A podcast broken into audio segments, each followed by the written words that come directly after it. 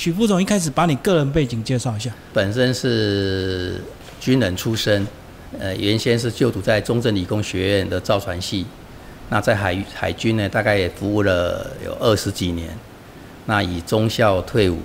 嗯，那退伍之后呢，我其实我最大的梦想是去经营民宿。那我也喜欢当志工，我也在垦丁国家公园跟阿里山国家风景区担任解说志工，这是我的兴趣。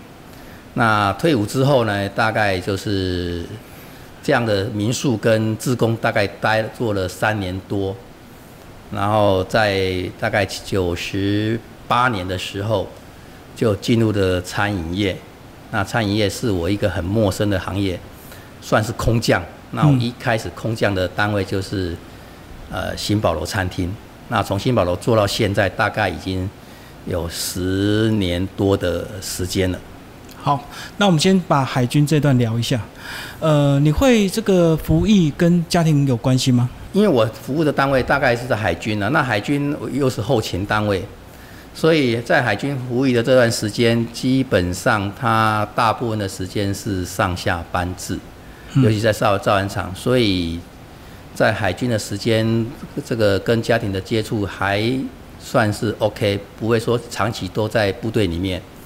那在海军的服务时间里，包括在台北、澎湖、左营，大概服务了将近有二十年的时间。所以造船就是一个技术单位。哎，对，我在造船厂大概就担任过内燃机厂主任，负责海军舰艇的内燃机的维修。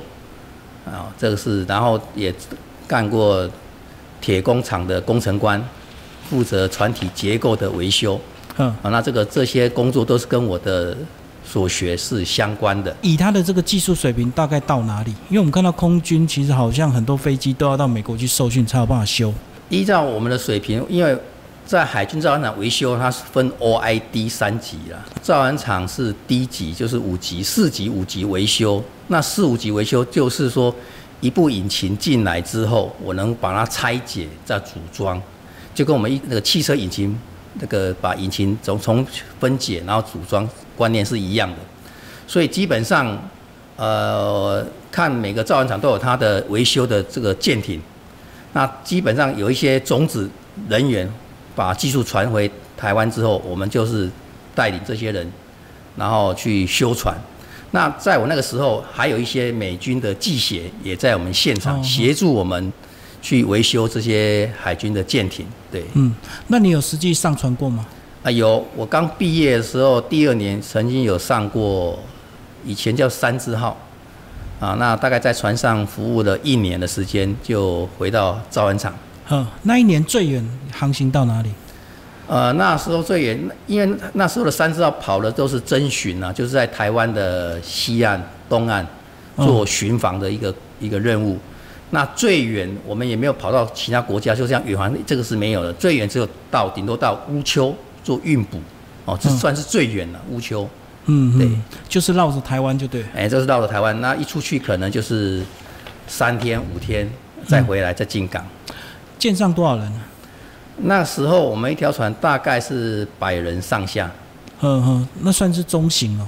那时候算是二级舰，那时候的一级舰是扬之号，哦，那那是软岛船，现在都没有了。以前那时候一级舰是扬之号，二级舰就是三之号，就是所谓我们现在所谓的作战舰艇。好，那后来这个退伍，你说你的梦想去开民宿，就真的找到一个民宿，把它经营这样子吗？哎，对，退伍，事实上退伍的时候，我的的梦想就是开民宿。那时候开民宿有，我想了好几个地方，像藤枝啊，嗯，啊。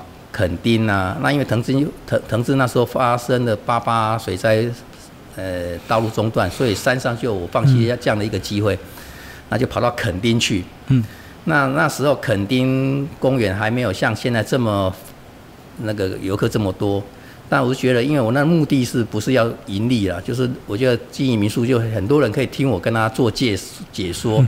介绍垦丁的一些好玩、好吃的一些地方。嗯嗯。所以那时候我初期我还不是买买了一栋民宿，我是用租的。嗯。哦，在垦丁租了一栋民宿，大概有六个房间，可以住三十几个人。经营的理念就是，游客来了，我来跟他介绍垦丁有什么好玩、好吃的。那我觉得这样的生活过得是蛮愉快的。那大概民宿经营的时间大概有五六七年。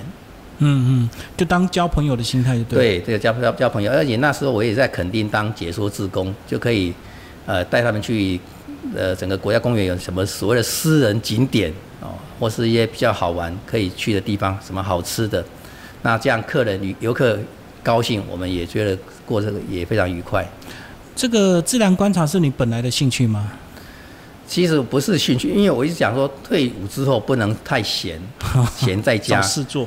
呃，对，那当民宿，因为它的资金跟门槛都不，而且你是用租的更对，用租的很偏低，而且那时候的那个经营的方式不是以盈利为目的嘛。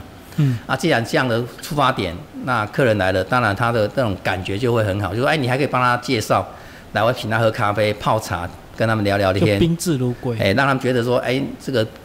主人的魅力啊，我们想说，一直说这是以主人的魅力来吸引客人。嗯，对，嗯嗯。然后经营一段时间是怎么样结束？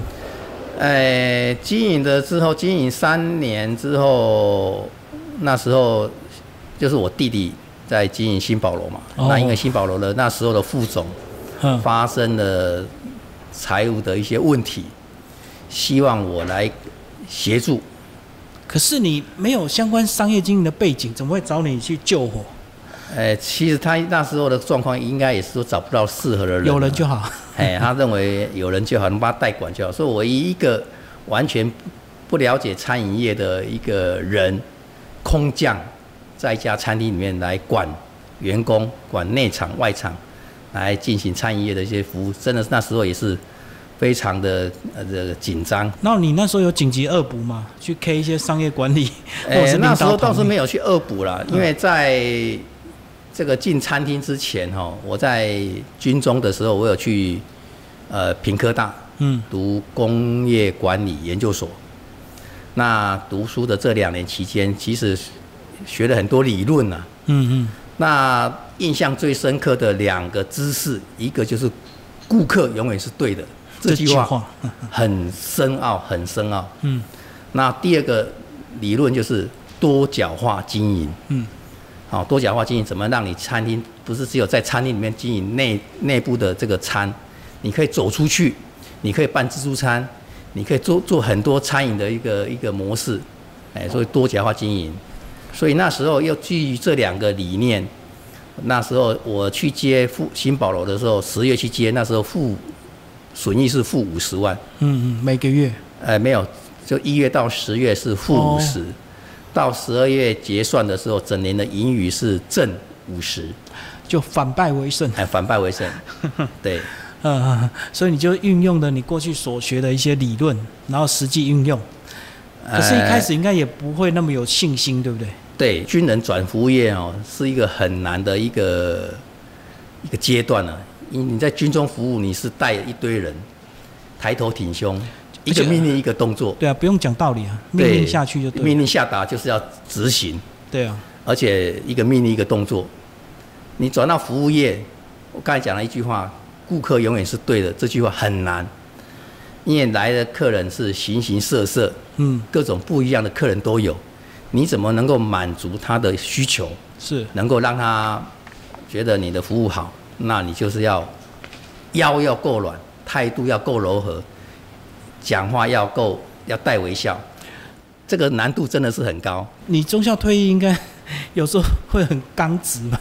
对，所以我说那个时候转捩点，转捩点真的是很大的一个一个挑战啊。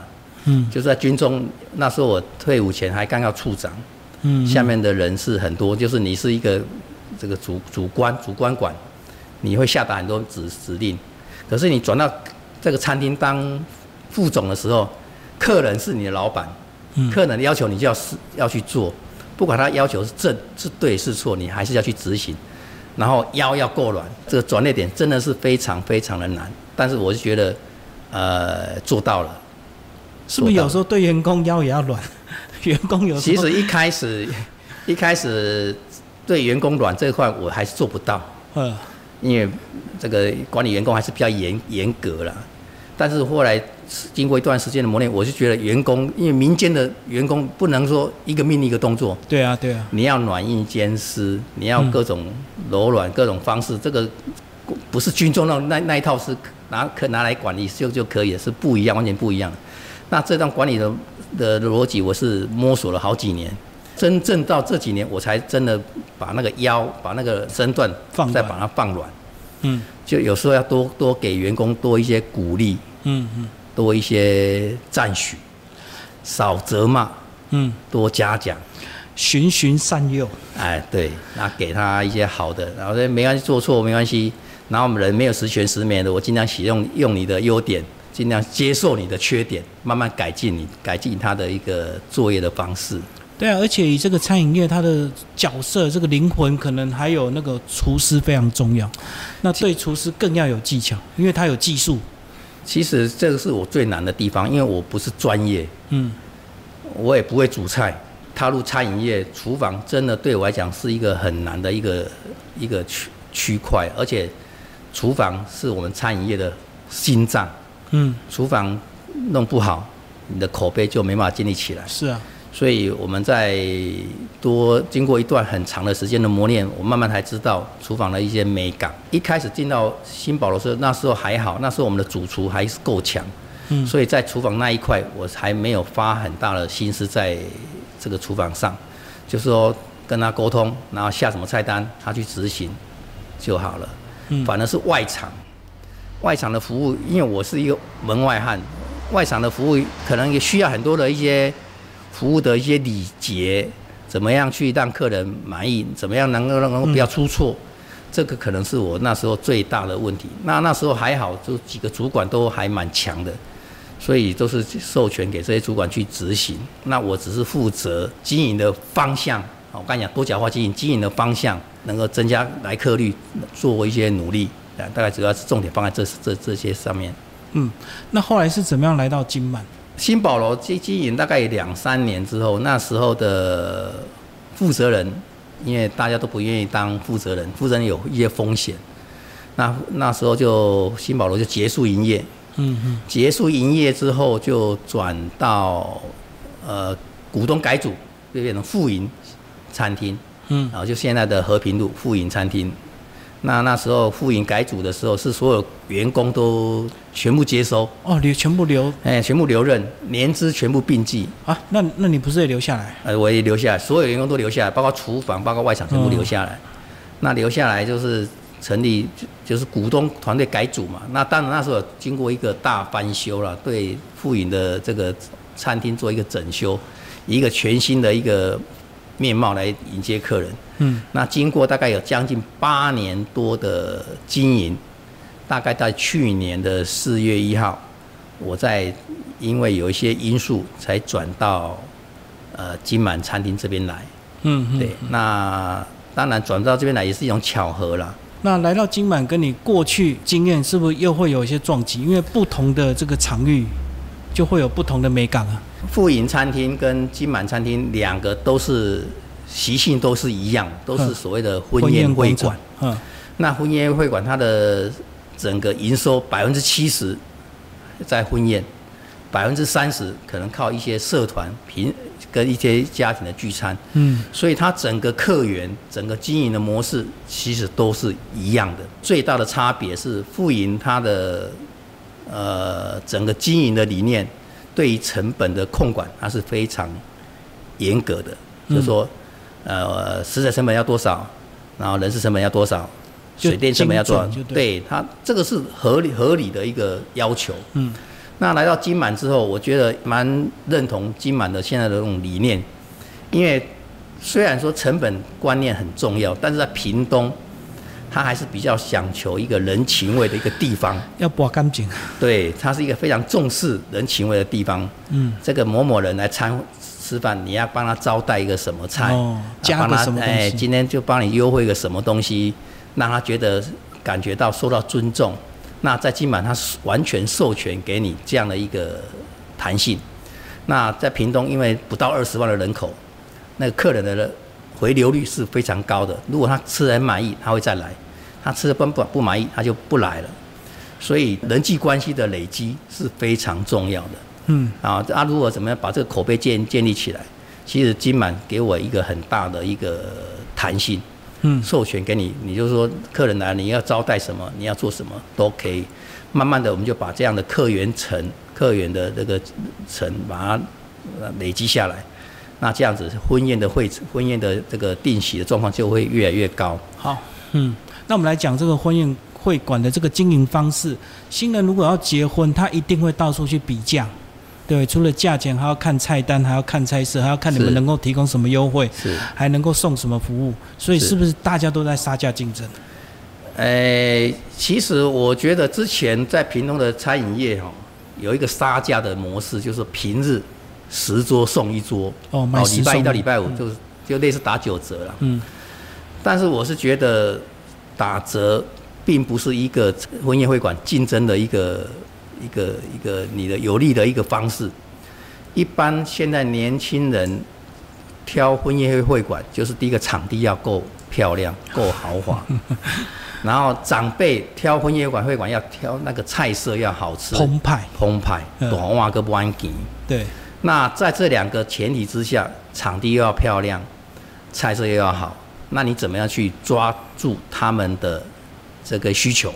嗯，所以这个会因为客人的这个需求，我们会建立自己的一个主导的一个方式，比如说我菜单怎么样设计到他满意，尤其现在菜色的设计，在都市地区，像高雄、台中、台北，他们都是走精致化。所谓精致化，一般评论可能说啊，我我去台北喝喜酒都哇盘子很大，东西很少，吃不饱。那屏东的客人客源层呢，还是会有有一个呃比较传统的理念，就是说去喝喜酒能够打包，能够五价歌五量，能够去吃得饱，还能够打包带回来，他就高兴了。所以在菜单的设计上，我们就会说有几道精致的，几道咖懂旺哥不安给的这样的菜色，能满足客人的需要，那长辈就就高兴了。那另外一个，对于年轻人他们的需要，年轻人需要什么？场地要漂亮，对，装潢，装潢要漂亮。那他们需要什么？需要布置，嗯，需要婚礼流程，需要主持，然后整个流程你们帮他设计好好的，然后等灯光音响都能够满足他所要的，那他他就会把他的这个婚礼交给你。所以现在的年轻人跟长辈都好，他们会挑婚宴，因为屏东的婚宴会馆大概有八到十家，很多人都会去几家几家问，那做比较。对啊，那怎么样的挑挑选你？我觉得我们定席的人员的说服能力就很重要哦，好、那这个就是怎么样在这个转短时间里面说服新人下定金，说你能提供什么样的服务，提供什么样的菜色，让他决定来你这边办。哦，这是一个很重要的。那当然一个前提就是你的口碑能够在在屏东市里面能够获得很多人的肯定。你刚讲八到十家，那会不会很残酷的是，大家都拿着别家的菜单来跟你讨价还价？我在餐饮业曾碰到这种状况，就是会有一些呃别家餐厅，他会到每一家去收集情报。哎情报，哦，伪装客人嘛，哎他会打电话说、哦、我要结婚啊，你有没有你们菜单啊，你有什么服务啊？其实他们定席的人都会有做这样的动作了，去收集这些菜单，嗯，然后你这家餐厅会提供什么样的服务，哦，然后再来补强自己的这个不足。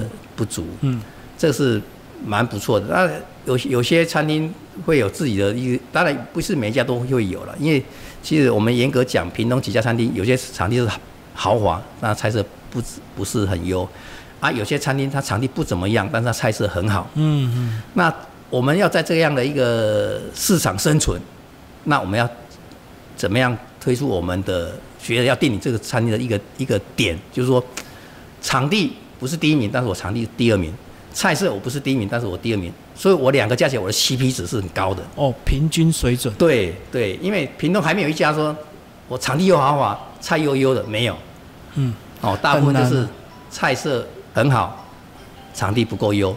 所以如果菜色要好，场地又要优，是不是价钱就要贵？这是必然嘛？不用场地好，假设场地好，菜色不好，它就贵了。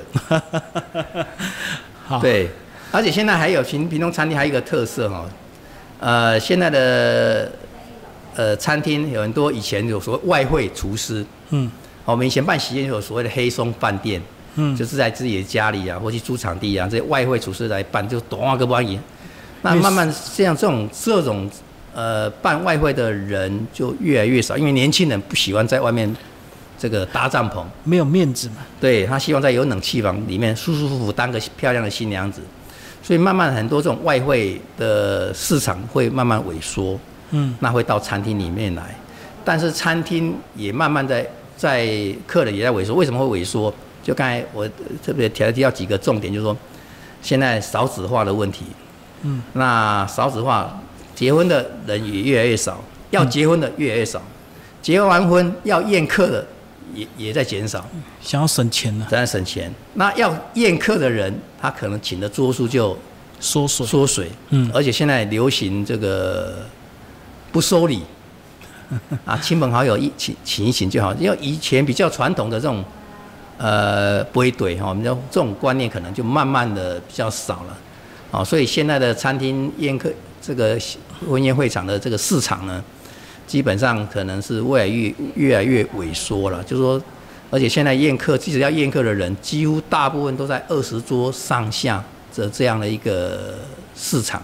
嗯，哦，那种以前呃一半就三五十桌、五六十桌、七八十桌，几乎很少很少很少很少。所以你们是不是也有开发很多什么年菜宅配这样的一个服务？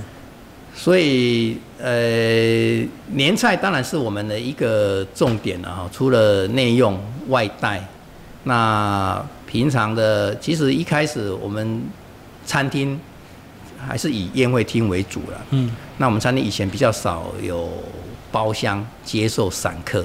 嗯那我去年来的时候，我觉得散客要要有，那散客也要有，你才能打开你的知名度。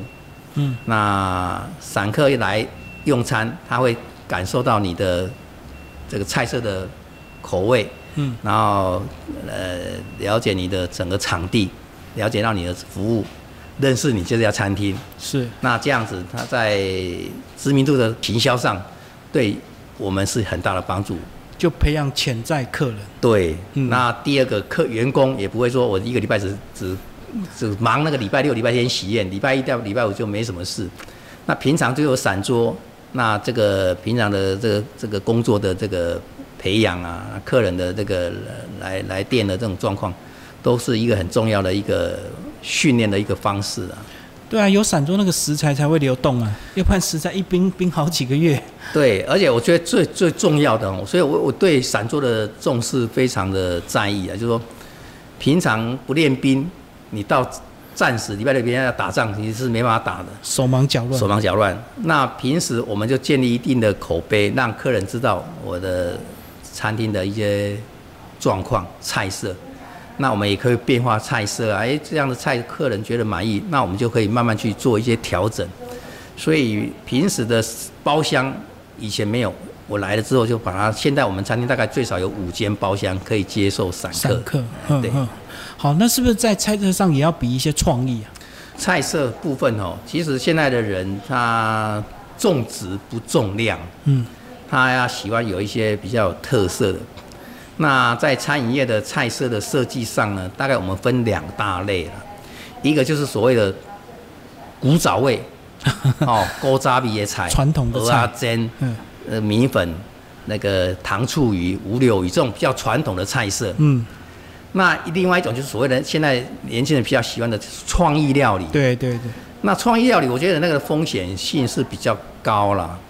那我是个人还是比较倾向说，把传统的菜呢，把它拿出来做一个料理，不管是川味的，不管是港式的，嗯啊，不管是台式的，那这些我们这个些菜的，这是项目很多。我们将怎么样配合厨房的这个他的能力，他的专长，我们把这些几个菜把它做好，那客人满意度就会高。因为推创意料理，我觉得那个风险还蛮大的。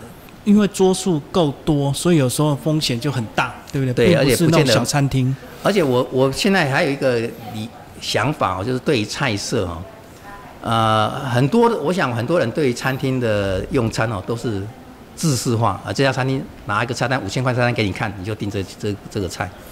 那我的客人的比较倾向，我在接菜单我是比较克制化。嗯所谓的克制化，就是说，如果你的这个客人是属于外省人，嗯。或是那个军人，或者是农民这些，他们比较敢吃辣的，我就会设计几道那个所谓川味的辣的剁椒啊、水煮啊，哦哦这种比较或者是烧鸭啊、烤鸭这种这这类的那个菜色给这些人来用，他那满意度很高。哦。如果用餐的人是比较属于本省的，那阿公阿嬷过生日的，你就不要做重口味的，不要用辣的给他，然后就是给给给这些长辈呢，就是烘霸啦，他就很会很古喜欢。味就对。对对对。